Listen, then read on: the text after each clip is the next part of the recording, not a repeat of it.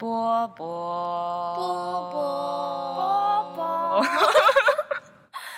欢迎收听波波小电台。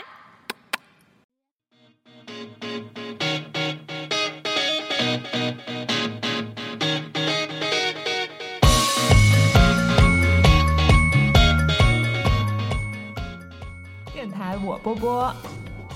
人软话很多，你这猝不及防。当然要猝不及防了。正如我们本期节目的主题就是公公田要跳槽了，什么？又猝不及防？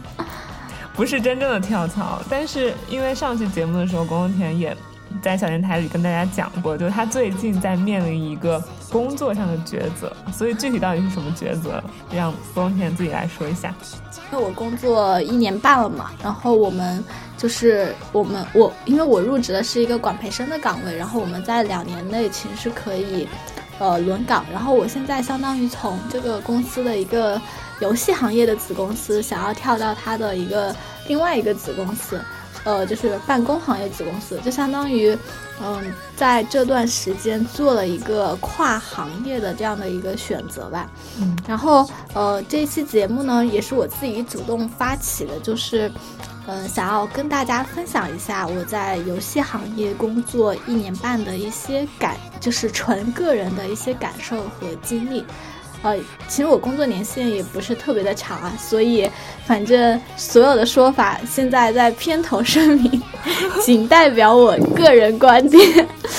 不代表任何的行业实际情况。如有什么误差或者是什么乱七八糟的，请大家谅解。嗯，对，公公田，记住这个名字，公公田之后说了什么 误啊差、什么坏话，记住这个名字。还有，呃，我是六四零，对，前面都忘记自我介绍了。哦，我是公公田，哦，不是公公田，我是上上上。哦，对对对，嗯，所以其实，要不我们先从这个抉择谈起，因为我知道，就其实上一期节目公公田也聊过，这个抉择，这个转变的决定，你还挺纠结的，对不对？你具体纠结的原因，就是、是哪一些呢？哎呀，这真的变成鲁豫有约，让我看一下这个话题要从哪里来说。我是杨澜，就是，呃，首先就是这个抉择，就是他纠结的点在什么地方？其实纠结的点在很多地方吧，就这个可能就会涉及到一些比较细节的点。我觉得，首如果是回到游戏行业本身的话，呃，我觉得可能对于我来说比较纠结的点就在于，呃，我我可能对游戏行业就是没有真正的我想象的那那样的一种热爱，然后这是第一个点。嗯然后第二个点是，就是游戏行业它本身可能跟我之前想象的也会有一点不太一样。然后这是第二个点，然后具体的我们等一下可以慢慢的展开的去谈。首先，那还是回到我刚刚 想要说的框架上面，就是关于游戏行业，就是就是作为一个游戏从业人员，就是你想象的游戏从业人员是什么样？对我刚刚还想说，公公点好棒，自己都自己把这个答案绕回到了他想要聊的那个框架的第一个问题。对，没事。我我其实对游戏行业没有过多的想象，哎，因为嗯、我自己其实我是一个爱玩游戏的人，但是我玩游戏是很特定的那么几种。我记得以前我们聊关于游戏的节目的时候，我也说过，所以。嗯，就是当我在去玩一个游戏，当我很享受其中，我也很就是喜欢这个游戏的时候，我就会觉得天呐，游戏的世界，它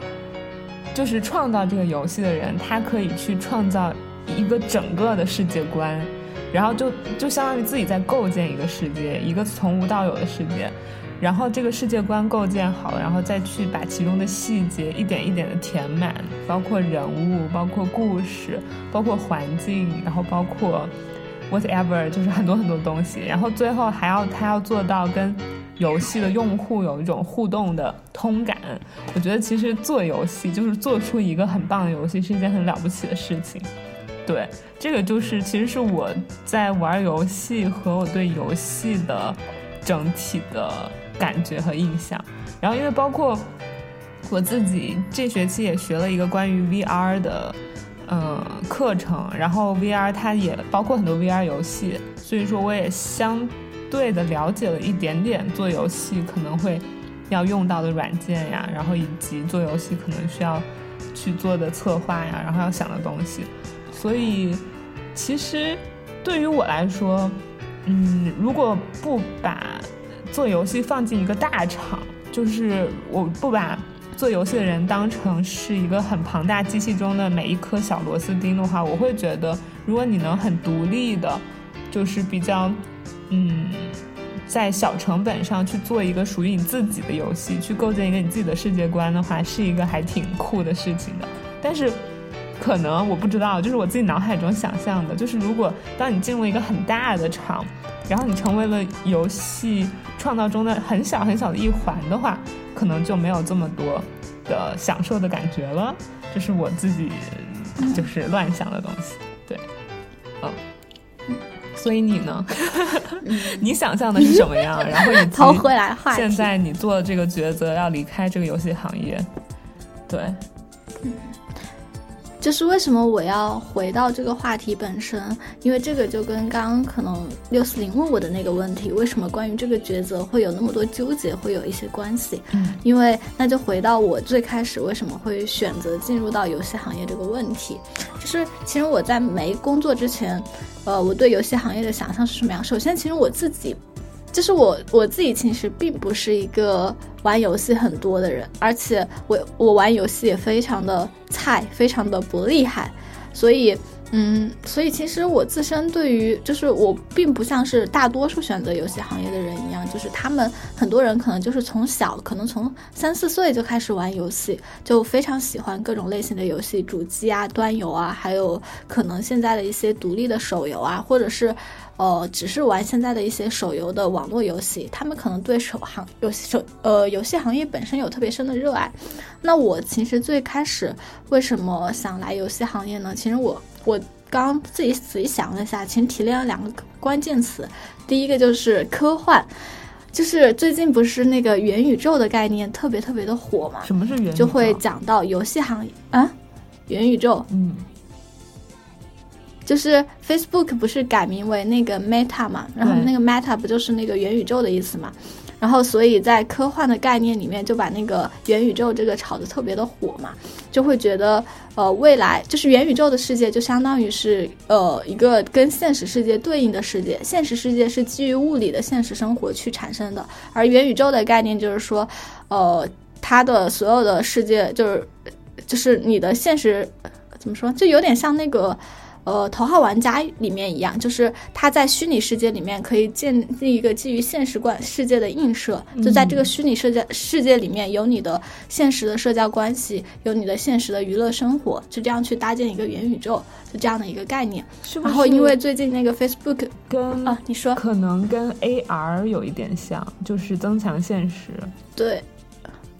，AR 算是它中间的一环吧，嗯，就是。A R V R，然后还有那些什么体感设备，就是它这些东西都是帮助你建立现实世界到物呃到这个虚拟世界连接的那样的一个步骤嘛。明白。而且我很喜欢的这个点，是因为我来了美国这边之后，我开始玩那个 Pokemon Go 嘛，就是抓小精灵的那个游戏，它也就是一个 A R 增强现实的游戏。因为你看，你游戏世界当中你走的路。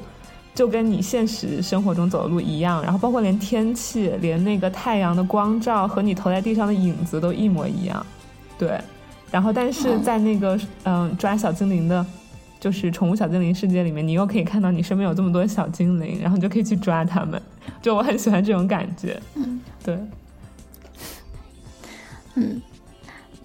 其实跟六四零刚刚那种讲的很像，就是元宇宙它的概念就强调于，就是可能未来的，就是他们就是为什么我叫它科幻，就是说它是对未来人们的生活方式的一种想象嘛。他想象未来的人的生活方式，可能就是除了吃饭、喝水这些必要的生理需求以外，就是人类的所有的行为都可以迁移到虚拟世界里面去。比如说，呃，你未来的办公场景可能就是。呃，你们每个人就有一个那个小人儿，在那个游戏里面有一个小人儿，然后那个游戏的那个场景就是基于现实世界去搭造的。然后你上班，可能你就是在家里上班，但是你打卡的方式就是，呃，在那个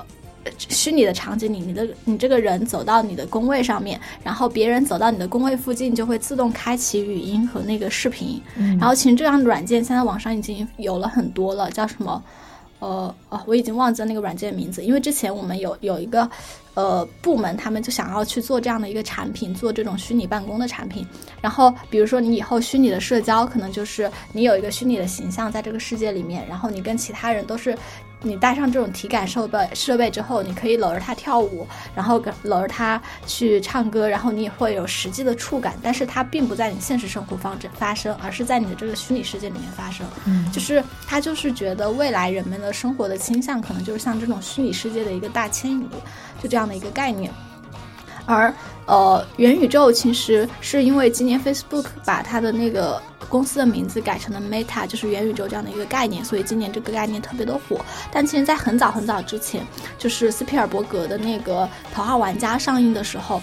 呃，我就当时就非常迷迷恋那样的一种世界。也不叫迷恋吧，就是我会很笃信，我觉得未来那就是现实世界可能就是那个样子，就是会朝着那个方向发展。嗯，而且那个时候呢，我又去看了一些，就是当时有一些契机吧，就参加一些校友会的这样的一些，呃，校友的公司，然后他们有一个企业，他们在做那个虚拟片场，虚拟片场就是去把现实世界的建筑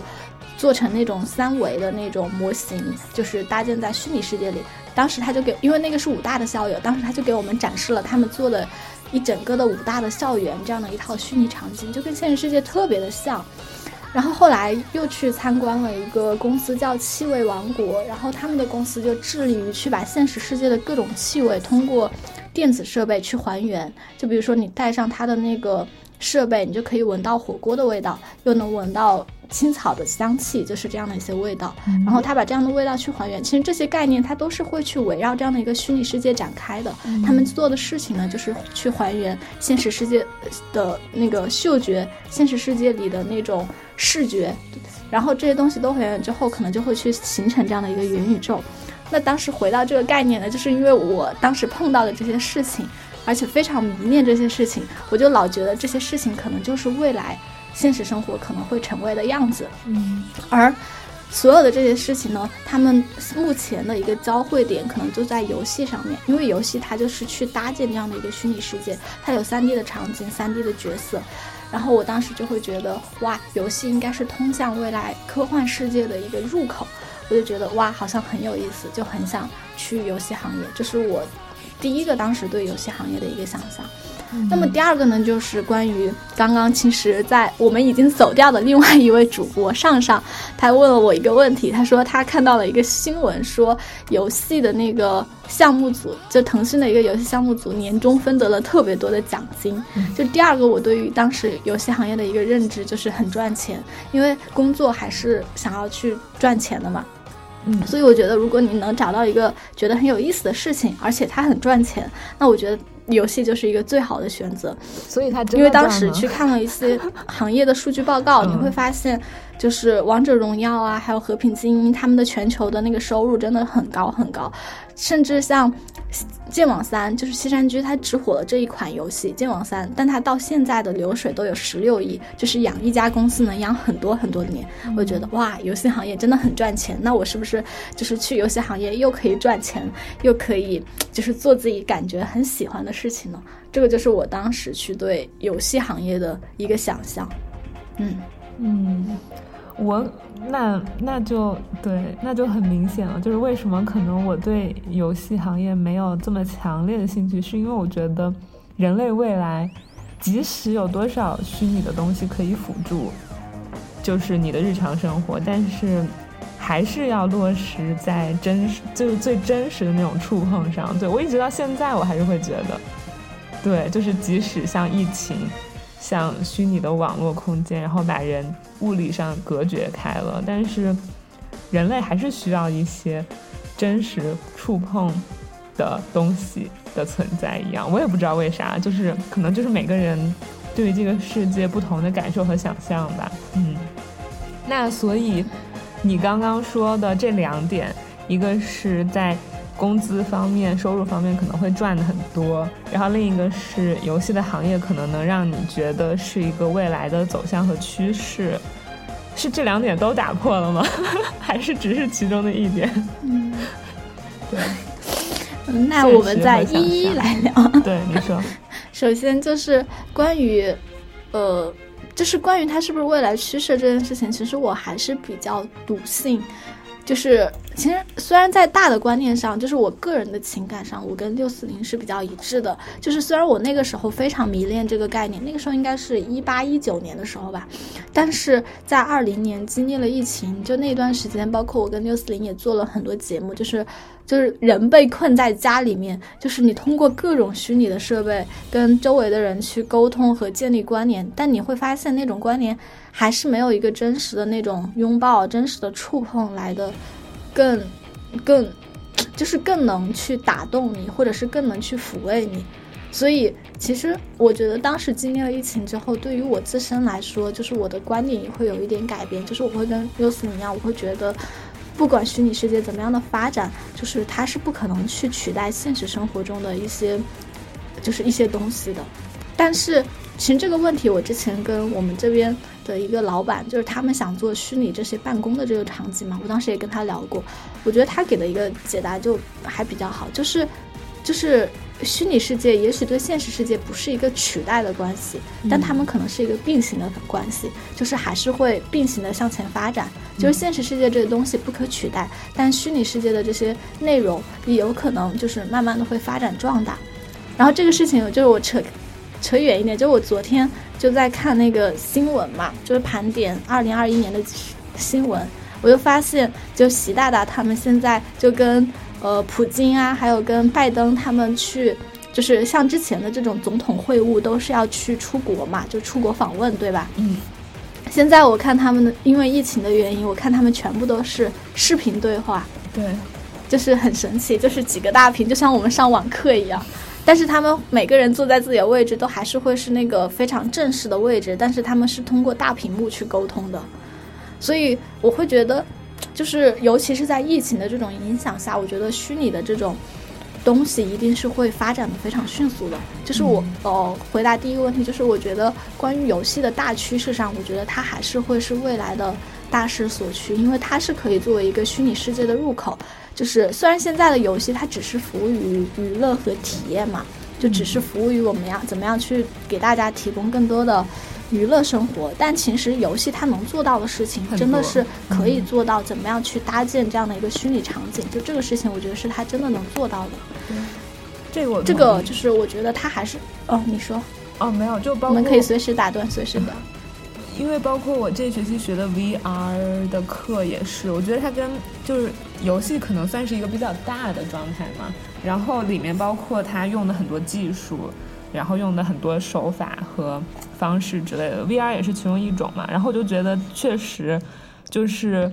VR 它不仅是用在游戏上面，给你更多的那种体验和感受。然后它用在比如说你去学车，然后你模拟考试，然后包括嗯教育上面，然后你可以去模拟的去身临其境的学些什么东西。然后用在医疗上，甚至还有人用 VR 来做手术来模拟什么之类的。就其实。虚拟真的确实是在跟现实世界并行的，并且它在去提供一些很好的方式给人类，就是比如说让人类进步。对，所以我包括你说的游戏，其实也确实是，嗯，嗯，对，哎，我，对我觉得六六四零这一点其实说的还。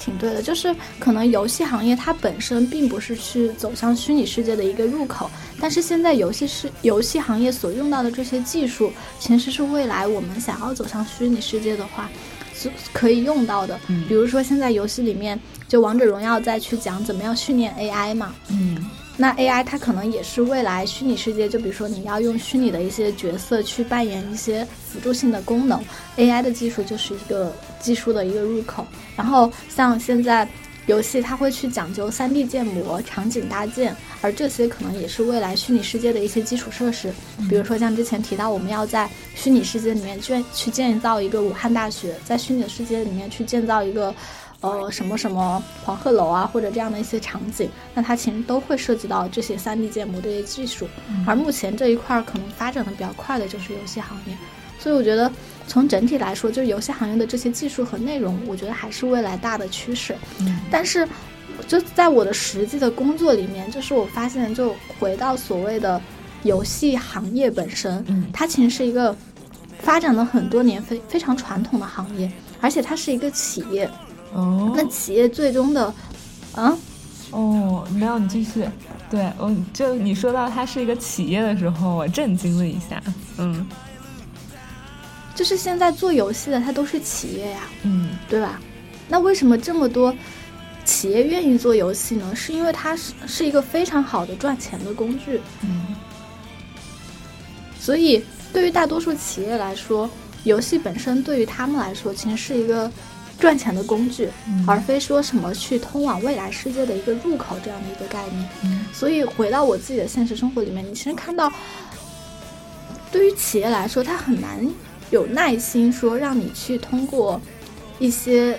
就是给你很多的时间和经费，让你去所谓做什么面向未来的事情。尤其是在这个事情它的所有的商业模式啊什么都没有非常成熟的时候，而对于游戏来说，它既往的这些数值结构啊，这种游戏行业的玩家的偏好啊，其实是非常清楚的。所以你只是把它作为一个赚钱的工具，你去复刻之前的一些游戏它的一些架构，其实对于可能很多游戏公司来说，是一个更加稳妥的、更加容易赚到钱的做法。那我又何乐而不为呢？嗯，那这里就。嗯，其实有两点啊。第一点就是说，其实游戏它可以是作为一个面向未来虚拟世界的入口，但是对于目前大多数游戏公司来说，它其实，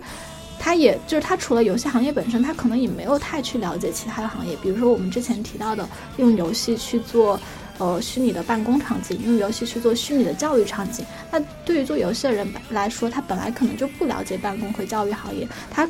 它的这一层就是技术的基础，可能可以用于那些行业，但是他们并不知道怎么样去用于这些行业，所以对于游戏公司来说，它目前就我自己个人认为是不会去做这种事情的。然后另外一个概念就是刚刚六四零提到的，他比较喜欢的那个那个类型的游戏，就是我通过这个游戏去创造一个新的世界，然后这个世界是我的这样的一个游戏世界，但是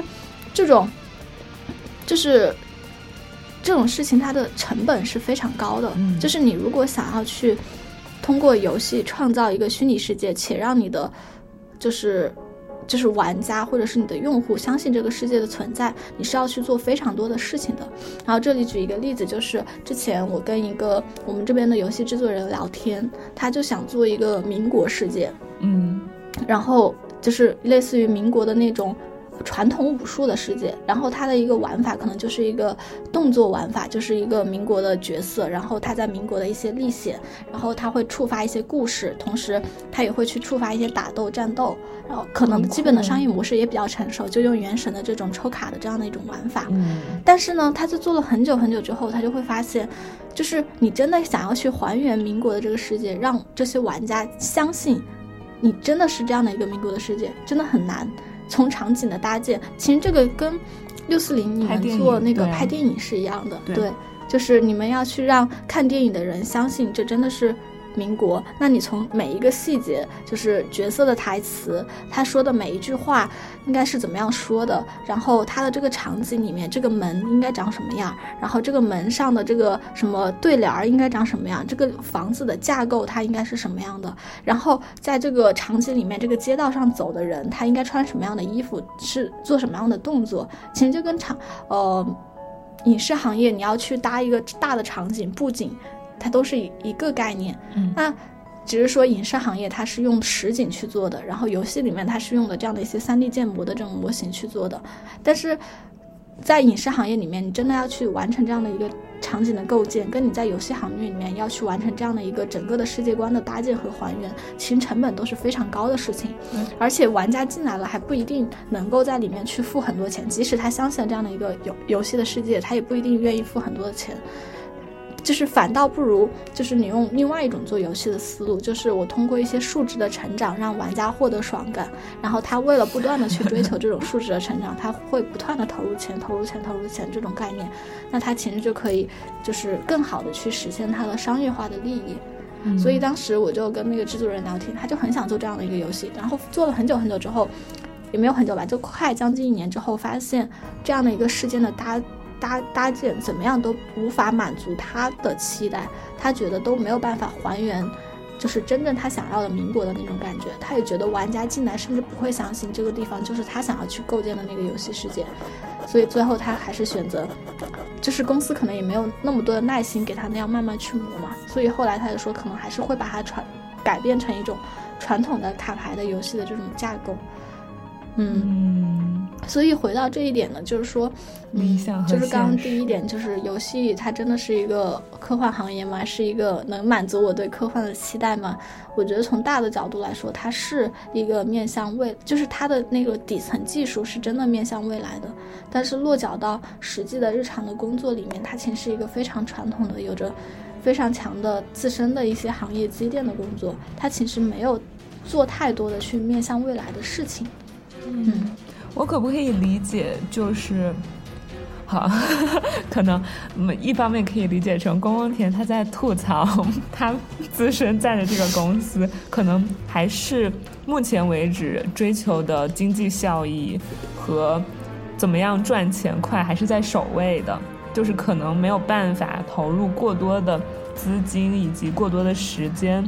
和过多的耐心去给那些。可能更理想主义化的，想要创造出一些需要耗费更多的钻研和搭建而成的游戏作品，就给他们更多的空间，而是可能放了更多的，嗯，用更多的人、更多的时间和更多的精力放在就比较传统的之前已经成熟的模式上，然后目的是可能就比如保证公司赚钱，然后保证。就是这种运营，就是更多的还是现实上的，就是经济层面上的事情，可以这么理解吗？嗯嗯，因为我觉得这就很像啊，你我觉得这很像影视行业的，就是艺术片、实验片和商业片的，就是比较呀。我觉得就还挺类似的，嗯嗯。但我觉得其实是这样，就是说我是吐槽也好，或者什么样好，但是我就是我对于这个事情能表示的是非常理解，因为对于我现在所在公司而言，就是我们现在没有一款，就是就是这回到第二个就关于赚赚钱的这个问题，嗯，就是如果一个公司真的能出一款爆品，它的确能够赚很多的钱，然后这笔钱其实也够它去生存一段时间的，嗯，而对于我们现在这个公司而言，就是我觉得它的确现在。就是没有一款爆品，嗯，而你如果要，就是作为企业，就是作为企业来说，你首先要得养活你自己的员工吧，这是你的责任感，对，就是或者说你做这个公司，你你首先能养活自己吧，就这个是必须的，所以我觉得我非常的理解，就对于我们公司来说，我觉得的确没有那么多的。就是说，资金和人力和成本让你去试错，现在去就现在就开始去尝试所谓的那种创新型的产品。嗯但是我觉得，对于嗯一些比较大的，可能已经出了很多爆品的企业，其实他们是可以去尝试一下的。但而且其实他们现在也有在做，像现在大厂腾讯和网易，对，包括网易今年做的那个《永劫无间》那个端游嘛。然后之前他们还会去，就是做一些什么制作人比赛啊，就游戏的那些比赛，去扶持一下，就是那些，就是独立的，就是游戏制作人他们去做的那种非商业型的这样的一些独立的游戏产品。嗯嗯，是的，是的，我也发现了。我因为我记得我之前特别惊讶的，就我某一年在那个手机端玩的一个类似节奏音乐类的游戏，然后但是它是用一个。就是中国好像少数民族就比较西边一点的那种少数民族的那种鼓的乐器和他们的神话传说，然后做出来的那个游戏，就是一个比较小巧的，就你很快你去通关，然后你就能玩完的游戏。然后我最后发现好像是腾讯游戏就是给他们投资，然后他们一个小小的工作室来做的，对，就其实还是有钱的人还是会愿意投给这些可能不赚钱的项目上的，就跟一些制片人还投文艺片一样，对。嗯，所以所以其实你说，嗯，一些一些，哦，我我想说就是我想分享这个点就在于，如果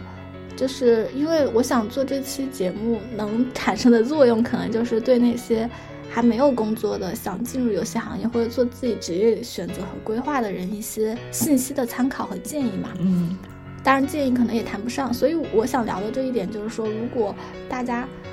就是想做游戏或者做游戏行业，是抱着嗯一些就是职业理想，或者是你很喜欢的独立游戏，或者是你很喜欢的某一种品类来去做的话，就在你工作的初期，就是可能就是说还是就你在工作初期可能很难满足你的期待，你做的事情可能都是会是基于呃。公司的一些目标和企业盈利的一些目标去做的这样的一些事情，嗯，你刚刚说到游戏策划人这个职业，那你现在做的也是游戏策划人吗？还是说你从你现在做的这个职位到成为一名游戏策划人，还需要一些训练和经验？嗯，这个又到了一个第二个话题了。其实我我在游戏做了一年半，我做的好岗位还挺挺杂的，也不叫杂吧。就我做了半年的游戏策划，又做了一年的游戏的海外的运营。嗯，所以嗯，而且因为我还比较幸运，就因为管培生的这个身份嘛，就是就是可以经常去找我们的一些就是制作人啊，或者是发行的这种总负责人，我可以有有机会经常的去找他们聊天。就问一下他们对于行业的一些看法，或者是在做的一些事情，嗯，所以会有一些感触吧。嗯，那你还是没有回答我们刚刚那个问题。嗯，就是路径吗？对，就是整个游戏行业里面的划分，只就是对对对，你说。嗯，这个，哎，这个划分就比较大了。就是如果单纯的从游戏本身，就是不到渠道啊这些比较细的，那其实游戏大的部分是可以划分为两个大块儿。第一块儿呢，就相当于是游戏的研发；第二块儿呢，就是游戏的发行。其实对比到影视行业呢，你就可以理解为是做综艺节目的人，像效果文化，然后呃这种他们还有米味传媒。他们就相当于游戏的研发，就是他们去制作一款综艺，在游戏这儿就是他制作一款游戏。嗯，然后第二块呢，就是游戏的发行，发行就是说我把这款游戏拿出来，然后给他去。呃，在哪些地方、哪些渠道进行发行？然后发行之后了，然后我要去做它的运营，比如说它的公众号的运营，然后它的呃数据的分析，怎么样去做调优，还有它的一些各个渠道的关系的运营。其实对比到就是，呃，我我不知道，我其实我不太了解影视行业有没有这种哈这种特别明确的运营的概念，因为影视它其实。呃，大概播完了就没了，就是可能没有很强的那种运营的那种概念。所以，其实从游戏行业来说，你就可以画两大块：研发和运营。然后在研发里面，就里面细分的岗位就是策划、美术和程序。嗯。然后程序，呃，然后像我做的岗位就是策划这一块嘛，策划它这一块职级的划分，它就会划得很细。在你进行的时候，游戏里面有各种不同的类型的策划的岗位，比如说像你之前说的做剧本的，它这一块可能就是大类会分到文案或者是剧本这一块，他们可能整个去负责游戏的一个世界世界观的架构。然后第二块呢，可能叫数值，数值就是去搭建游戏的整体的数值体系，比如说你每升一关，你就是每升一关，你可以拿到多少经验，然后你多少经验可以升一级，然后呃，你跟别人进行对战的时候，你打别人一下，别人扣多少血，你加呃你它有多少防御力，就类似于这种，这是数值的一块儿。然后第二块就是玩法的一块儿，就你这个游戏的核心玩法是什么？就比如说像音游，它的核心玩法就是音游，然后它的这个游玩法到底是你点一下去命中，还是说像哈利波特一样你全屏都可以点啊这样的一些比较精细的玩法的设计。然后再还有一块就是系统，系统就相当于，呃一些大的功能，比如说你有什么有图鉴呐这种功能这些东西的设计。然后这个是最最下面一层的游戏策划的这样的一些大概的分工，但其实不同项目分工不一样，然后你不同游戏的类型分工也不一样，然后不同游戏类型对于不同的岗位它的重要性也不一样。就比如说你去做独立游戏。你去创造一个世界特别重要的话，那你的这块世界观、剧情这一块可能就特别重要。对，那你如果做传统的这种数值游戏，你的数值这一块就非常重要。嗯，然后从我可不可以理解游戏这对，因为我听你说的，我听你说了这些之后，我就很好奇，我在想一个问题，我可不可以理解为，如果真的按比如说我们大学学的专业来去输送，就是游戏方面的人才的话，那可能。就是你刚刚说的策划这个大类里面的学生，就是比较对口的，就是那种文科毕业的，就是什么 新闻院，就是嗯写台本，然后编剧行业或者是文学类，就这种中文系毕业的可能会去做策划。然后你说的美术那一块，那可能就是美术生、艺术生比较多，就是他们会画画、会美术、会建模，然后会去。做就是艺术类的那种设计和制作，然后你说的那个，呃，代码是吗？第三板块是代码吗？编程技术对技术对技术技术部分，然后那可能就是计算机类的同学比较多，就是大家去那儿打代码，然后去做技术方面修复 bug 什么之类的东西，是吗？嗯，我觉得大的划分可以这么说吧，但是我觉得。就是从策划这个岗位里面，我觉得文科生就是如果你没有玩特别多的游戏的话，可能听起来最对口的可能只是文案那一块儿。像一般做数值和做系统的很多，就比如说做数值的有很多，他们会更偏好于学计学数学的同学，然后可能就是对数字很敏感的这种同学，因为他所要做的事情是用数字来创造体验嘛，就去创造那种爽感。嗯，然后从你刚刚说的那个路径上面来说，就是像游戏制作这一块，最大就是到最上层的，就是你有决策权和话语权的，就是制作人，就是这一款游戏的制作人。嗯，就是，呃，我可以理解到影视行业就相当于影视行业里的导演，就这样的一个角色。嗯，但可能是导演和制发游戏叫也有呃，影视行业也叫制作人对吧？嗯，制片人。制片人是投钱哦，制片人就嗯，对他这个角色有点像制片人和导演的哦，那就不是制片人，那就是导演。然后可能你自己也需要去拉拉人给你做投资。所以，宫田，你在刚进入，就是刚开始你这个工作的时候，你是不是目标是成为一个游戏制作人？成为一个就刚工作的时候，肯定都是都是这样的一个目标了。嗯。你继续，你想说啥？然后从发行的角度来说，嗯，它涉及到的部门就会更多一点，就是比较常规的一些互联网的部门，比如说游戏的市场怎么样去做宣发，呃，是找代言人还是去找，呃，那种 KOL 合作。然后第二块就是游戏非常重要的一个部分就是投放，这个其实也是在我进入游戏行业之里面来去打破我认知的，就是，呃。就是原来在互联网行业里面，它很多的用户都是通过买过来的。嗯，就是游戏里面有一个术语叫做买量，呃，这个其实呃理解到我们的现实生活里面，就是信息流广告，我去投信息流广告，然后去把这些用户买到我的游戏里面。嗯，然后如果这些游戏这些人在我的游戏里面付了钱，且他付的钱就是他从。玩我们游戏到离开再也不玩，这中间他付的钱超过了我买它的平均成本，我就算是赚了。而传统的很多游戏的做法都是通过买量去赚钱的，就比如说我去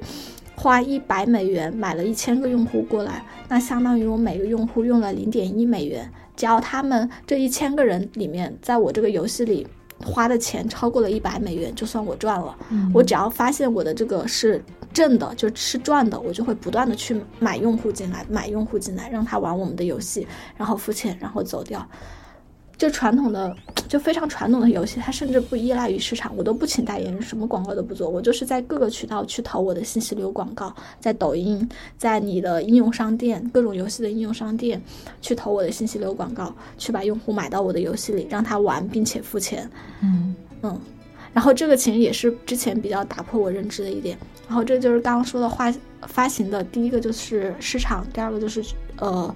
买量就是相当于投放，嗯，投信息流广告。第三个就是渠道，渠道就比如说我的游戏要在 Tap Tap 上上，或者要在小米的应用商店上面去上一个版面，那我可能要去跟维护好跟他们的关系，然后在这边上线之后有什么问题可以随时沟通。嗯，然后最后一块可能就是游戏的运营的板块，就是去做他们的公众号运营啊，帮他们做数据分析啊，去帮助产品做调整和调优啊。然后这一块最大的一个就是晋升的路径，就是到发行的制作人。发行的制作人可能就是统筹发行的各个维度。他他要去决定的事情，就比如说，我现在上了一款游戏，我是发只发国内发中国，还是说我会去发别的国家，海外的别的国家？别的国家我会选择哪些国家？像美国和东南亚，他们喜欢的游戏类型就会区别非常的大。他就非常需要他对游戏的市场有非常敏锐的认知，去做这些大的策略，嗯，然后会去测定，我要去买买用户进来的话，那我不同的国家买多少，然后这个是游戏发行这边的这一套逻辑，明白。然后听起来，你做到最高层就是发行的制作人，嗯，发行制作人，听起来发行这边比较对口的大学专业是广告学，对之类的。对，传播学、广告学，嗯，嗯，然后我自己不是说在策划做了半年嘛，对，发行做了一年，嗯，呃，这就回到我们下一个问题，就是关于游戏行业是不是真的挣钱这个问题。对，就是从大面上来说，我自己觉得游戏行业是真的挣，真的挺挣钱的。就是你像我看，我刚刚就简单看了一下数据，像剑网三。一年的流水能有十几个亿，然后游戏行业二零二零年的整体的收入在两千多个亿左右，就是它整个的市场大盘真的非常大。但是我觉得，嗯，落体落到每一个具体的个人的身上，就是看你有没有好的，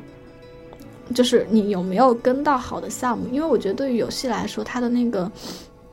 二八效应是特别明显的，就是你做了爆品的游戏，你就可以占到这个市场百分之八十的收入。如，但是对于市场上还有百分之二十的收入是被百分之八十的产品去分的，所以就是对于很多普通的项目来说，它其实很难，就是不一定能挣到钱，甚至自负盈亏都很难。因为开发一个游戏成本都很高，都是几千万或者是几亿上下这样的一个成本。嗯，那你到上线的时候到底能不能回本，其实很难说。像上上刚刚走的时候，他不是说他在网上看到一个新闻和八卦说。腾讯的什么一个工作室分成分的特别特别多，我感觉我也经常，就是我不知道是是不是真的，但我感觉我也经常看到这样的新闻，包括我周围的同事也有跟我们说，就他们之前做游戏，就是做款做成了一款，然后流水特别高，收入特别高的时候，他们一个项目可能一个人就能分到几十万甚至上百万，哇！但是对于大多数人来说，可能一生你都碰上碰不上一款。很成功的游戏哦，所以就我之前还看到过一个文章，就是讲一个策划，他做了十年，做像对于一个策划来说，可能每一款游戏的研发周期都要一到两年，甚至两到三年。然后他做了十年，换了 N 多个项目组，然后他没有一款游戏是算是爆品，有很多可能就是上线就死掉了。然后我刚刚又去搜了一下一个数据嘛，就二零二零年。就在国内，就在中国国内上线的游戏，就拿到版号上线的游戏就有一千二百多款。嗯嗯，所以你刚刚说那个分成啊，你说那个分成其实就是在你们基础工资的基础上，然后如果你做的这个游戏是一个爆品，然后就会在它赚钱的那个过程中有那些很大额的分成，是吗？对，嗯，OK。就这个事情是非常现实的。像同一个公司里面，你的这个游戏产品，它的那个就是盈利能力不同，你的年终奖插入就会特别的大。嗯，是。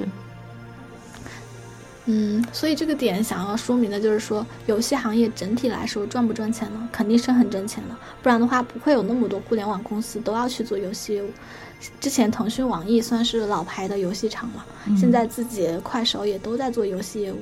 还有百度，他们其实就是都花了很多资金在游戏上面。所以，就对于游戏来说，它如果成了一款爆品，它的确会很挣钱。但是市面上。每年上一千多款游戏，能成爆品的又有多少呢？大家能叫出名字的游戏又有多少呢？有多少游戏是死在了寒冬当中呢？嗯，唉，跟真的跟影视、跟电影也很像。唉，不过宫田在你工作这么一年半是吧？一年半快两年的时间里，你有拿分分到多少奖金？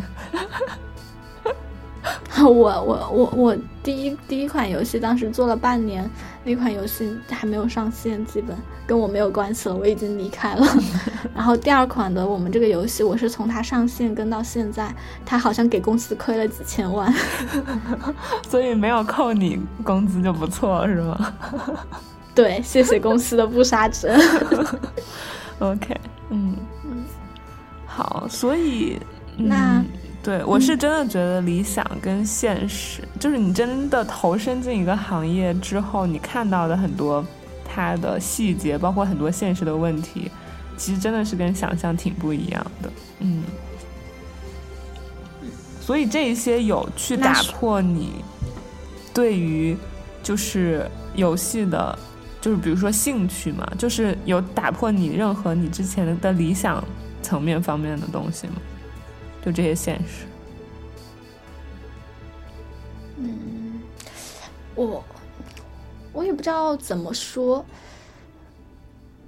嗯，其实因为我好，我好像也没有什么特别强的游戏的理想。就是你从我刚刚描述里面，你可以听出来，就我自身并不是一个玩游戏很多的人。对我当时只是觉得游戏行业它很它的底层技术真的好像是一个通向未来虚拟世界的一个入口。嗯，我会觉得它很科幻。就是我好像学会了做游戏这一套。嗯啊，你说什么？在想说，那你还不如直接跳槽出来。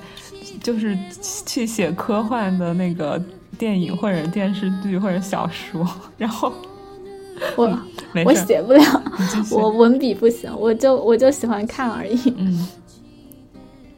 所以其实我我可能自身对于游戏也没有所谓的什么理想和幻想，但是我会有一些像六四零这样，可能我会有一些我自己可能就是偏好的游戏类型。其实我今年轮岗还有一个比较好的机会是，去我们一款稍微比较成功一点的游戏。但这款游戏就像我刚刚说的一样，它走的是传统的这一套路子嘛，就是通过比较完整的数值结构来留住玩家，然后通过持续的买量。来不断的赚钱，嗯，但是我就会觉得，就是我觉得他们很厉害。至少，首先第一点，我就必须承认他们很厉害，因为很多游戏想做到这件事情还做不到，嗯，就是通过一个非常稳定的数值，能够让你的数据特别的好，让玩家都愿意留在你这里。我觉得很多游戏都做不到这一点。首先他们做到这一点，但是我后来就会觉得，就是。就是我可能喜欢的东西会像六四零这样一样，就是它真的是去创造了一个世界的那种感觉，而且这个世界还能打动我的这种感觉，我觉得这样会更有意思一点。所以，我想了一想，我也觉得可能我也不太适合，所以，唉，所以就放弃了。然后第二个点就在于，其实我工作还是想要赚钱嘛，就是我觉得游戏它就像玩股票一样，就是你真的。买到了一只好股，你就赚发了。但可能很多人就是一生也买不到一只好股，可能一生都在不停的换游戏项目，不停的做游戏，但是可能也没有一款成的。我对我自己并不是一个特别喜欢买股票或者这种高风险高收益的人，所以我就想想，那就算了，就跳出来。但呃，就是刚刚说了这么多点，我觉得我还是想说一下，就是我在做游戏里面，我觉得很好的事情，对，就是。就夸一夸，对，找不着。首先，我觉得 也不叫 找不找不，就是这个也是为什么我会很纠结的原因，就是因为我对于我来说，选择一个工作，工作环境非常重要，就是跟谁一起工作。然后我在工游戏里面工作一年半，我觉得我很开心的事情就是，我觉得做游戏的人真的都很单纯，就是像我很多，就是跟其他的一些同学聊天，包括其他的一些行业，就听到他们的一些销售啊或者什么样的一些经历，我会觉得他们会比较的社会和圆滑，就更适应这种企业的规则吧。嗯嗯，就是会有很多呃讲究，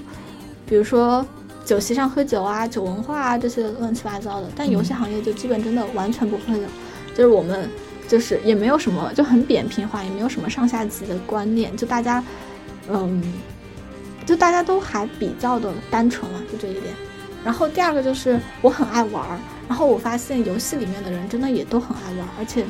都能玩到一起去，比如说喜欢玩剧本杀、桌游啊，就是每周都能组到人呐。你说，你看我这个人工作是不是很很不单纯？就天天想着上班能组桌游。对，这就说明其实你是爱游戏的，但是你不爱虚拟的游戏，你更爱现实社会中的 可以触碰到的游戏。那那也可能吧。嗯，就是。嗯，反正我现在就是在游戏这整体的一个工作环境里面，我是工作的非常开心的，就是也能认识到很多能一起玩的朋友，能约的朋友，我觉得这一点其实非常可贵的。对，就是在工作选择里面，就是看每个人排的优先级吧。因为我觉得，尤其像互联网，你一天可能都在公司里面都要待十几二十十几个多小时嘛。嗯，那如果你整个环境你都非常不喜欢的话，那你工作得多难受，对吧？所以，我特别就会很纠结于这一点，是因为我当时我不是 gap 这一年，然后我在上海有做几份不同的实习嘛，然后我第一份实习是在一个汽车的广告公司，然后我就觉得我好幸运的加入了一个氛围特别特别好的组，然后那个组也是专门就是为某。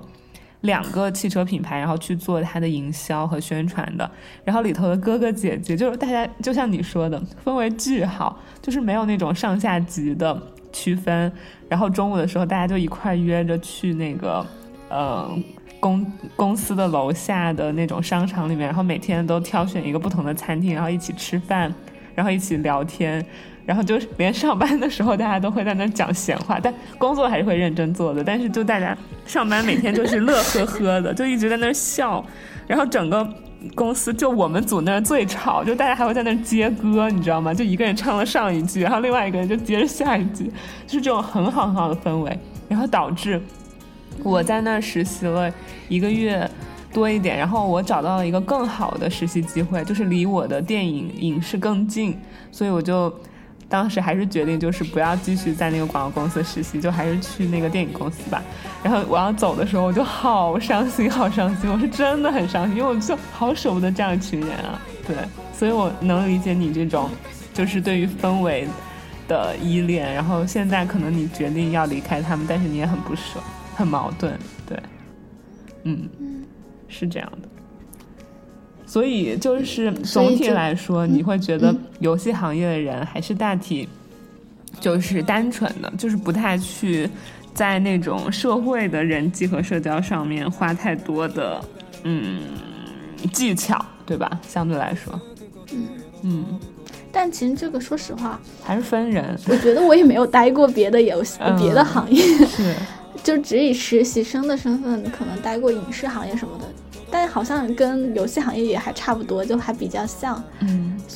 就是我的这个对比，可能只是跟我想象中的对比，就是我想象中的其他行业，嗯，跟别人描述中的一些行业。对，我觉得也是。我觉得，所以主要还是分人，然后以及分那个环境和你的运气。对，嗯，所以也许其实别的行业的人也都很好。主要可能还是看你，就是像六四零说的，看你的运气碰到什么样的人。嗯，所以我还有一个很好奇的点哦，就是在你接着你的那个框架 之前，你那个在游戏公司工作了这么久，然后你说你自己一开始是一个不太爱玩游戏的人，那工作了这么长一段时间，我发现就是中间你也有过，就是。也不是中间了，就是我我通过那个社交媒体观察的你，你也有过就是去玩很多种游戏的时候，哎，就是我觉得你好像在研究，就是去了解这个行业，然后去研究各种游戏，然后你也会去玩一些游戏，所以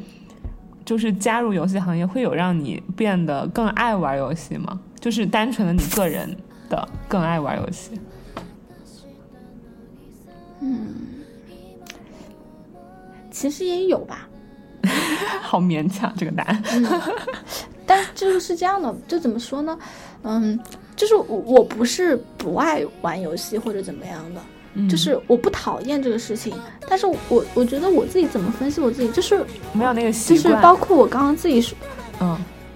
呃，也是一个是没有这个习惯，一个是我觉得是个人的那种教教育观念吧，也不叫教育观念，就是从小对于自己的那种惯性的观念，就是像我刚刚跟你说的，我很讨厌的，就是我觉得我可能会很讨厌的那个类型的游戏啊，就是那种通过数值去控制你，让你不断的上瘾、不断的想玩的这种游戏。嗯只要我一打开，我保准能玩三四个小时以上。就是我，我就是不管干啥，我都很饶很容易着迷的人，你知道吗？嗯 就是，但是我觉得让我很就是不太喜欢的点，就是有的，就比如说我去看一本小说，或者是去玩一个什么独立类型的游戏，或什么样的类型的游戏，就是它让我沉迷的这段时间，我想这段时间它让我会有所收获，会有所价值。嗯但游戏不是一个这样的概念，就是游戏。那你说，如果游戏是让我放松的吧，那我好像也没有放松，就是我会玩的特别紧张，整个人玩完之后身心俱疲，甚至出了一身汗。嗯所以，就是你说我有没有更热爱游戏呢？就是我我在做了游戏之后，我会去玩更多的玩一些手游，然后我也会去尝试着玩一些主机游戏，还有 Steam 上的端游。呃，我发我也的确发现了一些就是那种场景和故事做的还比较好的游戏。呃，因为我玩我我就是我玩游戏操作有点菜啊，所以操作上面可能有的时候很难体会到乐趣。嗯那我觉得我还挺喜欢的。但是就是那种纯让人上瘾的游戏，就是我一玩我也能玩很久很久很久很久。嗯，但是我会觉得我玩完之后，我我会有负罪感，我觉得我这段时间在虚度，嗯所以我就有点觉得我可能做不了游戏行业。就是，嗯，就我前两天也是跟一个就是算是老板级的人物聊天吧，就他跟我讲，就是他说。他说：“你不管做什么事情，你首先得认可这个事情意义本身。嗯如果你连意义本身都不认可，那你会很痛苦的。就是我后来想一想，我选择游戏行业，我认可游戏行业的意义吗？其实我也认可。我觉得，就是如果游戏真的能去创造一个虚拟的世界，去探索更多的未来的可能性，我觉得它很棒。但是如果说你的游戏只是为了通过数值让我不断的沉迷在里面，不断的愿意为它充钱，嗯我又无法认可。嗯，那如果你真的让我沉迷在里面且为它充钱了，玩完之后我会觉得放松，我也认可。但是我玩完之后，我只会觉得身心俱疲，好 累呀，嗯让我什么事情都不想干了。我就觉得啊，那我又无法认可。那你像社交型的游戏，我打王者或者打和平精英，虽然我玩完之后也身心俱疲，但是我每次可以在上面跟我的一些好久，哎呦，好久没有见过的朋友一起玩，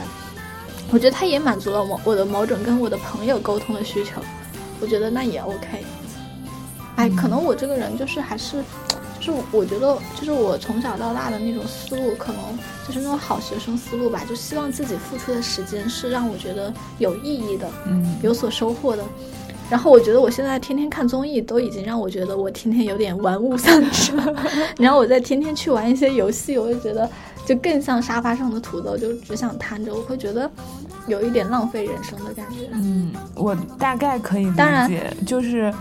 就是游戏它分很多种，然后但是其中的某一种它的弊端你又完全没有办法忽视，就比如它的这种沉迷和这种虚度光阴的感觉，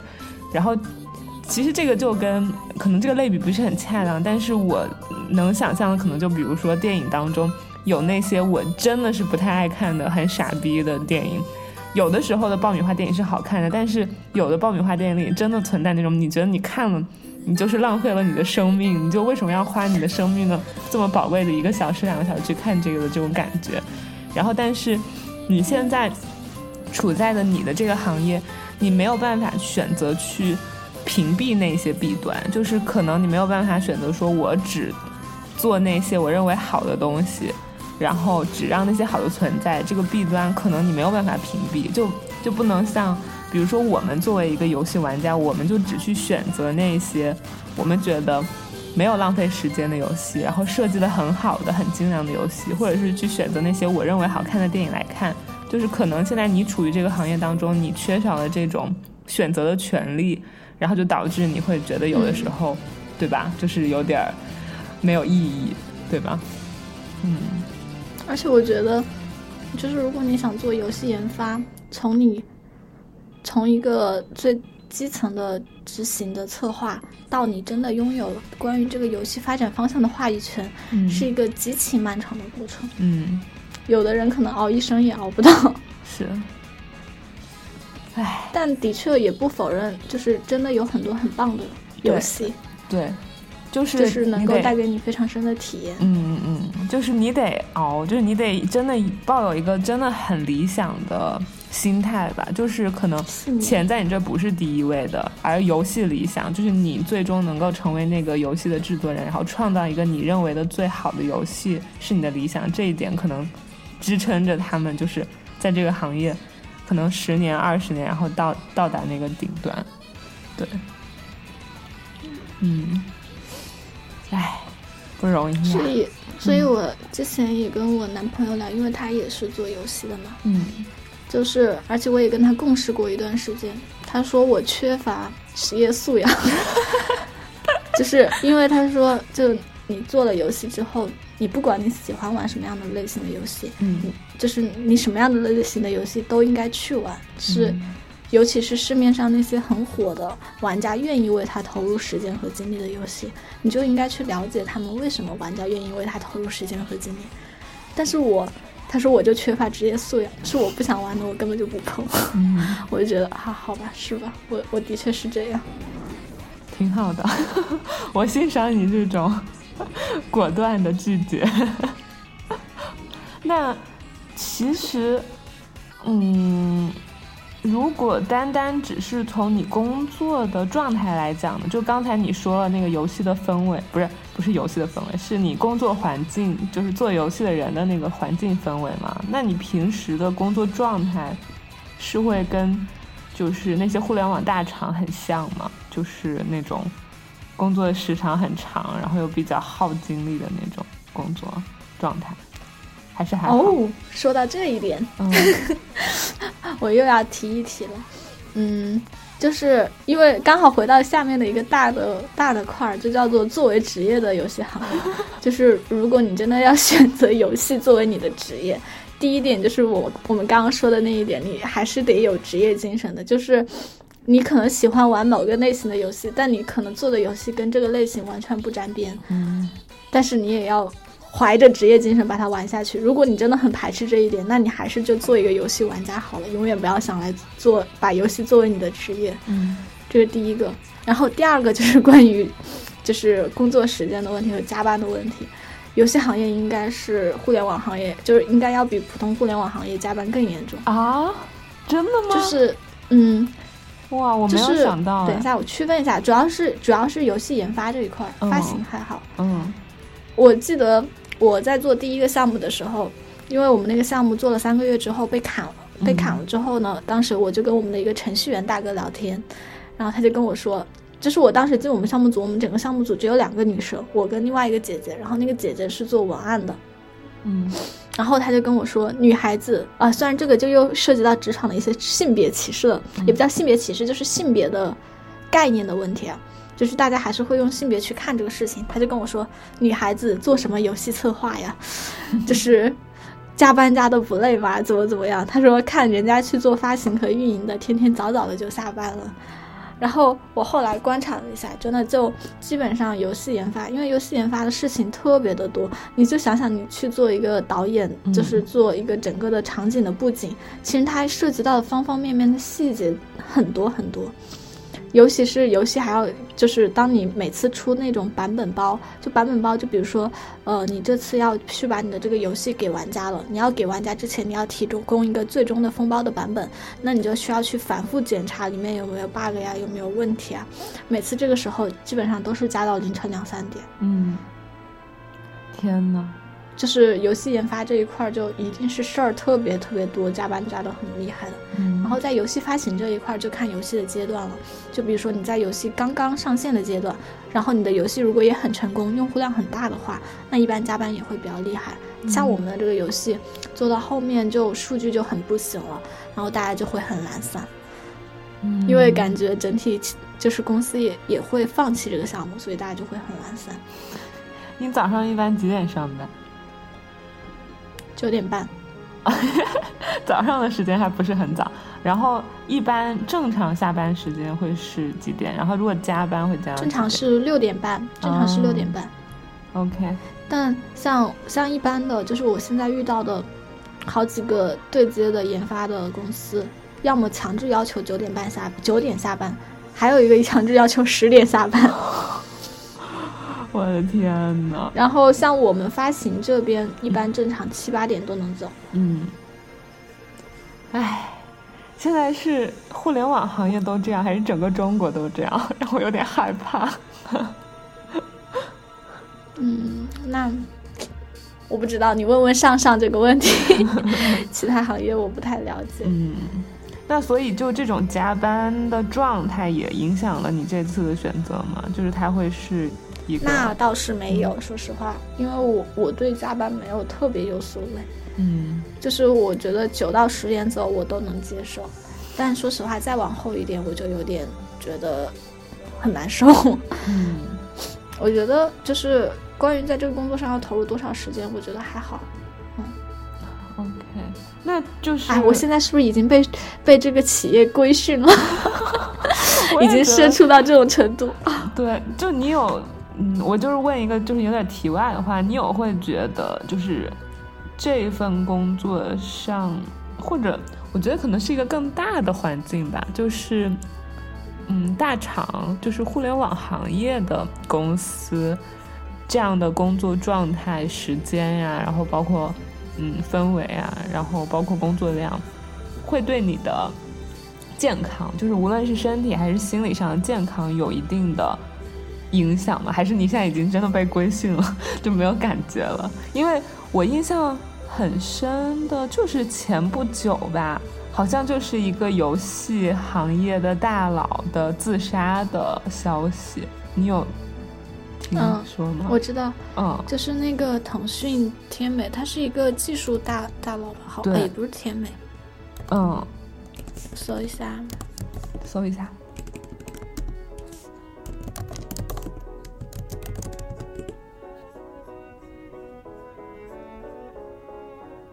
哦，是甜美的哦毛新云。对对对，就是他，因为就其实就是落到个体，就是无论说是自杀还是猝死，其实有的很多时候，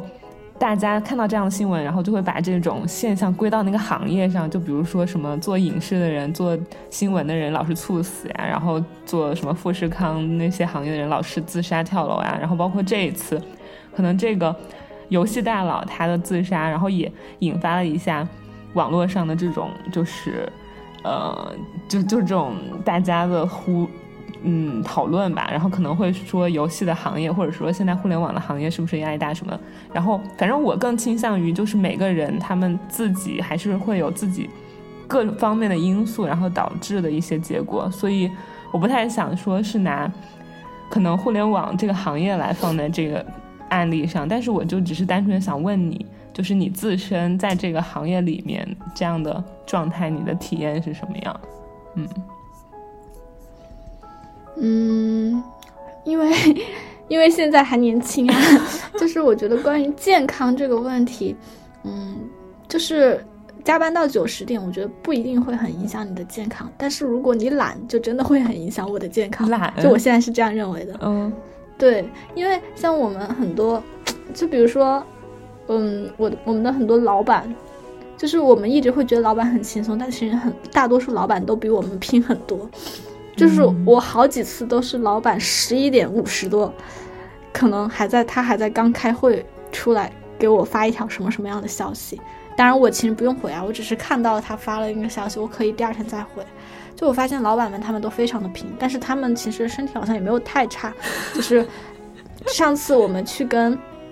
一个特别大的老板，就是特别大的一个游戏的制作人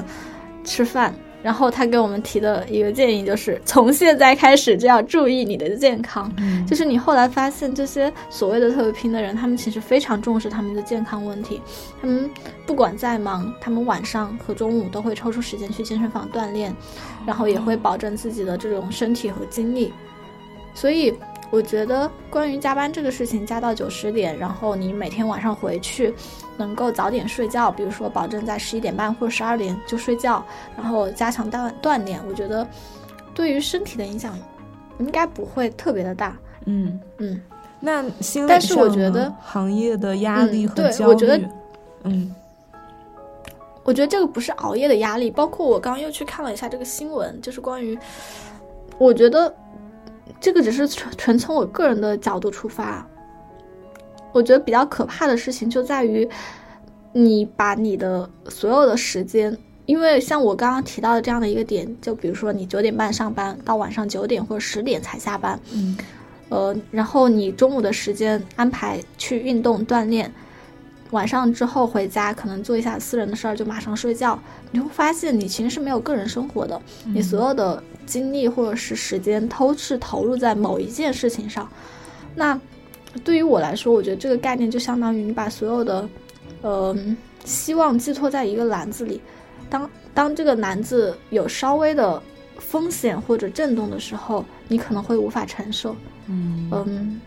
换一个词语来说，就是当你没有了个人的生活，把所有的事情都投在一件事情上的时候，我觉得你很容易变得偏执和抑郁吧。就当这个问题，当你投入的这个事情出现了任何的问题，你就会很容易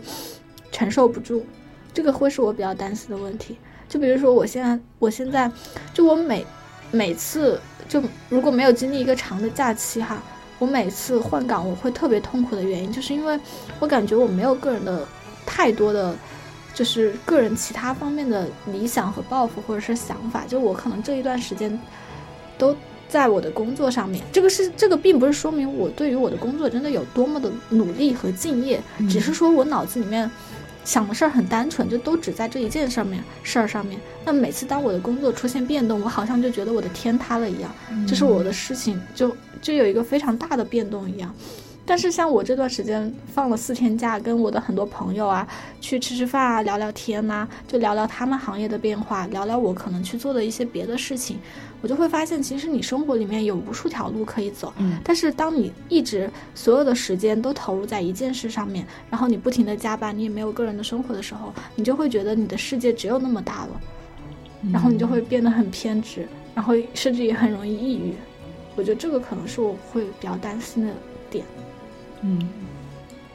所以连周末都不太能够解决这个状态吗？双休日，嗯，不是，就我周末也不用上班，但是我周末也就是我也住，我就住在公司附近，你知道吧？就这种概念。然后公周末可能你就是瘫在家里面，然后看看剧啊，看看综艺就过去了，就是它并没有形成一种你真的觉得你的世界被拓宽了的那种感觉。嗯，明白。就这种休息也只是说休息，啊我我也不知道怎么样去说这个概念，就是有的时候你需要一些新的东西进入到你的脑子里，让你觉得哇，原来这个世界有这么多有趣的东西，这么多有意思的东西，它不只是我现在眼睛里紧紧盯着的那一个东西，嗯。就这种感觉。就比如说，嗯。嗯，我之前很懒，我可能周末就瘫在家里看小说或者玩游戏，我书也不看了。然后我这段时间，我就尝试着在我工作之外，我去看完一本小说，然后我觉得哇，小说好棒，好好有意思啊。然后我觉得哇，原来生命还有这么美妙的东西。我突然觉得，其实有些东西没有那么重要，这种感觉。嗯，所以呀、你要多花点时间来录录小电台，跟朋友聊聊天，接收接收新的、新的消息。我觉觉得我们小电台，我今天还在想这个问题，我觉得我们小电台好难，就是我们是线上聊天，嗯，就线上聊天，有的时候很难有那种感觉。给你特权，你去线下找别人聊，去吧。要不下次我们视频聊吧？嗯，可以，视频聊可以。我觉得这样可能那种在场感会好一些。嗯，是的。嗯，我觉得说了这么多，其实我觉得就是至少对于我这样一个我不了解游戏行业，然后对它有一定的想象，然后现在听你这么讲了之后，我觉得我也。知道的七七八八了，七七八八，从哪学来的？然后，那你自己总结下来这么多，嗯，经验和经历，甚至一点点教训之后，你有没有一些，就是给真的想要投入这个行业的人一些期许？就是他们到底适不适合？然后他们可能应该做哪些准备？然后可能他们到了之后该怎么做？就是有没有一个总结？嗯，其实，嗯，我我还是像最开始说的一样，我工作的时间也不是很长，就工作了一年半左右。就是关于这个行业，真的是否有很深刻的认知？我觉得可能也不一定有。只是我现在基于我做出的选择和我看到的事情，我会觉得就是就是把游戏作为兴趣来工作和把游戏作为职业来工作会是两件。完全不同的事情，嗯，嗯，就是就是，我觉得职业，首先我们想要去理解一下职业，它对于，就是我觉得最重要的事情还是先去理解一下职业对于个人来说意味着什么。你的职业对你来说是意味着一个赚钱谋生的手段，还是说你想要去实现你的个人的自我成就和理想？如果是，呃，你把职业作为是一个赚钱的手段，那么在游戏行业就是。能不能赚到钱，其实很难由你个人决定，因为一个好的游戏产品，就是你作为其中的一环，你只能决定其中的一环。就这个游戏产品，它能不能成为一个好的产品，并且在市场上卖座，第一个它取决于团队，第二个它取决于市场机遇，就不一定取决于你自己。就是刚刚说的，就是能赚到钱是你的能力和运气双重作用的结果，但也有可能你。很有能力，你终其一生也没有办法做出一个特别成功的游戏，就是所以说，如果你是把游戏当做是，就是做游戏当做是一个赚钱谋生的手段的话，就是不要寄予太高的期待，就是做好手头事儿。然后第二个是，如果是你想把游戏作为一个你的职业理想，你的梦想就是说想要去做出一款什么样的游戏，我觉得，那你也许是很适合做游戏的，但是可能需要。嗯，就是可能需要提前做好心理准备的，就是在你最开始的时候，你所接触到的游戏行业的东西，跟你做的事情，绝对跟你之前想象的不太一样。就是，嗯。就是你需要接受有很长的一段时期，你是在去学习、积累和建立你自身的影响力的这样的一个阶段，而这些阶段你可能需要有你有很强的职业素质，能够去把各种不管你喜欢或者不喜欢的事情和游戏都能做好的这样的一种能力。我觉得有这两个就够了。嗯，其实我之前跟我们的一些游戏的制作人聊天，就是。在他们眼里，什么样的人最适合做游戏？就是那种从小到大家里都很有钱且很喜欢玩游戏的人。前面的一点就说明你没有生存的压力，就是你不需要考虑太多赚钱的事情。后面一点就是说，你从小到大就喜欢玩游戏，至少你是你了解好的游戏是什么样的，你也了解坏的游戏是什么样的。然后你也可能也有自己想做的游戏，有你的游戏理想。就是对于这样的人来说。他第一个，他有耐心在这样的一个行业去潜伏下去，也不叫潜伏吧，就在这样的一个行业一直待下去。第二个来说，就是说，呃，有耐心是因为可能没有什么生存压力啊，有这样的耐心。第二个是因为，呃，这样的人他能去把目前的事儿做好，且他有可能去能去为游戏行行业带来一些创新和呃新的东西吧。嗯，其实。还有一点想要跟大家去分享的，就是我觉得我自己的观察，加上我在行就是游戏里面工作这一段时间，我其实觉得现在的就是成长起来的年轻的一代，零零后还有可能九五后，他们对于游戏的审美跟之前三四十岁的这些大叔们，他们对游戏的审美其实已经发生了很大的变化。嗯，像我刚刚提到的这种通过数值去创造体验，通过不断的买量去让可能。就是一些用用户过来付钱这种方式，它其实不不一定适用于现在的年轻人。就是现在可能这种是手段只能去赚那些就是老一辈的那些玩游戏的人的钱了。就是之前玩传奇啊这种这种类型的游戏，所以我觉得，嗯，对于想做游戏的年轻人来说，未来还是有很多机会的。但是真的是需要有足够的耐心啊！我没有了，对不起，我告辞了。哦，其实我还有一个有点好奇的问题，就是，嗯，因为你之前说你做海外运营的时候，你也就是需要跟那些，嗯，不同国家的游戏玩家接触，然后你可能也有跟一些中国的游戏玩家接触，而且你自己刚才可能也提到了那种就是成瘾游戏，然后包括可能深度的游戏迷这样的，就是作为玩家游戏玩家的状态。然后我就很好奇，你在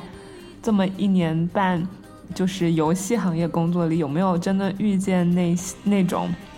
很就是已经很像 nerd 了，就是那种已经很到极致的那种游戏玩家？然后他们是什么样的？我还挺好奇的。嗯，其实好像我不知道你对这样的人的画像是什么样的呀？我对这样的人的画像。我会觉得他们很有意思的一点就是，他们可能甚至已经没有了现实的生活，然后他们再把自己的一些寄托完完全全的放在游戏上，就是放在一个虚拟构建出来的世界里。对，然后我就很好奇，在你遇到的游戏玩家里有没有这样的人？嗯嗯。嗯，其实我觉得像你说这么极致的可能没有，但是，像就是在游戏里面真的投入了很多时间和精力，然后他们也收获到了很多的，就是他们需求的一些东西的玩家还是有很多。嗯，因为像我在海外运营这段时间，我是做用户相关的嘛，然后我们有建一个海外的玩家的外团，就是跟他们去保持比较密切的沟通和交流。像这些玩家，他们就会。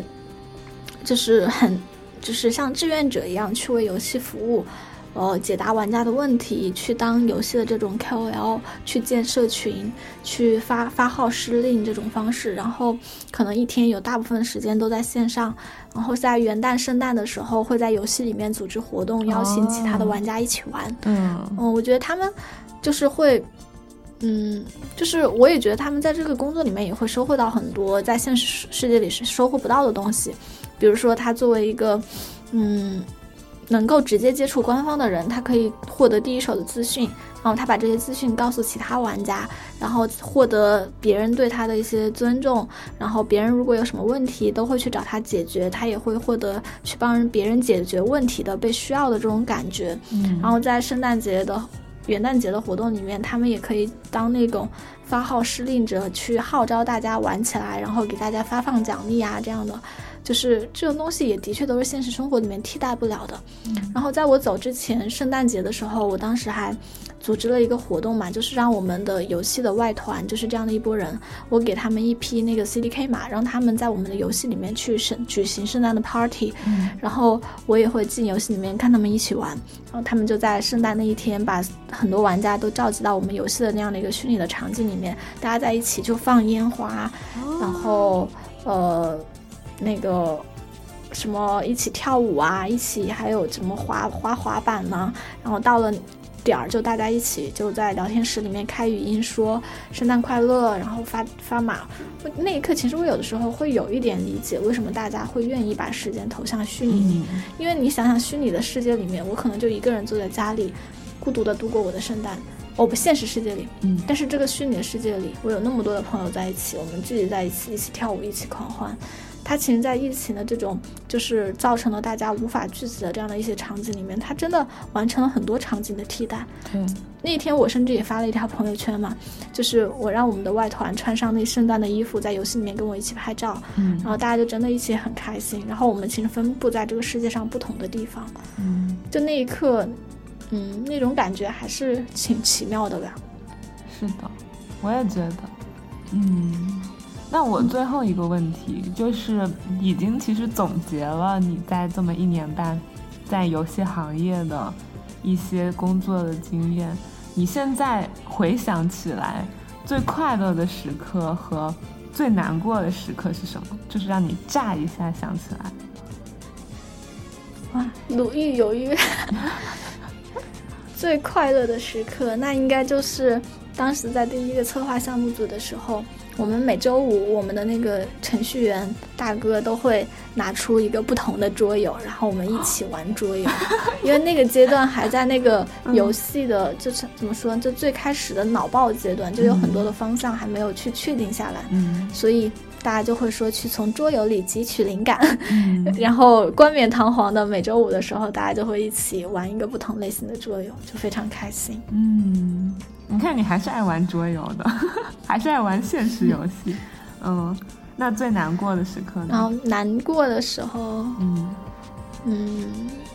难过的时候还是我觉得是我自己找不到方向的时候，嗯因为我觉得我很大的问题就是，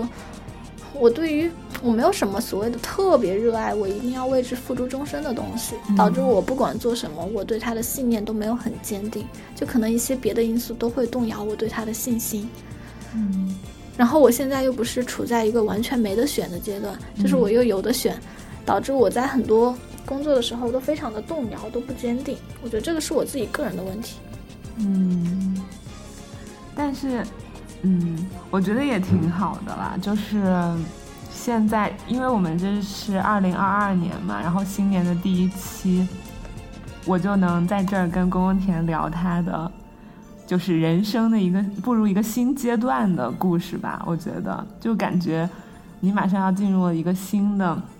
工作环境。然后可能又要有一种新的生活状态了，然后又到了新的一年，就一切都是新的，一切都是充满希望的感觉，让我想到了朴树的那首歌《New Boy》，我们就是 New Girl，对，就是生活到处是阳光。但我觉得，嗯，但我觉得真的可能是我个人的问题，你知道吗？我现在还很焦虑，因为半个月前我的这个新的工作的老板给了我一项任务，让我去熟悉一下我的新的产品，我到现在一个字没动。我觉得我就是懒，你知道吗？那就是人类可能是我的问题，这是人类的通病，好吗？嗯。那所以对，而且我又觉得，其实我们也真的只是刚刚离开学校，步入社会不久。就像我都还没有离开学校，对，你是刚刚离开学校不久，这也才一年半的时间，我觉得很正常。就是我们还是在去寻找自己方向的阶段，对，所以多一些变动，然后多一些新的东西，我觉得也挺棒的，嗯。所以祝福公公田，祝福公公田接下来美好新生活。祝福大家！哎，刚好把我微博里写的祝福念给大家。好，哎，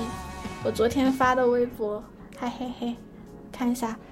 祝福大家新的一年不畏惧未知，不畏惧变化，都有自己的小小方向。嗯，特别好。方向说为什么要 Q 我？为什么要拥有我？嗯，好的，那这期节目，那我们这一期到这儿。好，嗯，希望中国游戏行业里面以后有越来越多的好游戏，然后也有越来越多的非常优秀的、有自己理想抱负的年轻人可以进入到我们的游戏行业里。嗯，希望大家都可以找到自己需要的东西。如果你能从游戏中得到一些很棒的体验、很棒的感受，那也很棒。嗯，对，拜拜啦！记得听波波小电台哦，记得关注我们哦。荔枝 FM、苹果的 Podcast、小宇宙、汽水、QQ 音乐，很多平台上都有我们。嗯，好，那就这样了，大家再见。拜。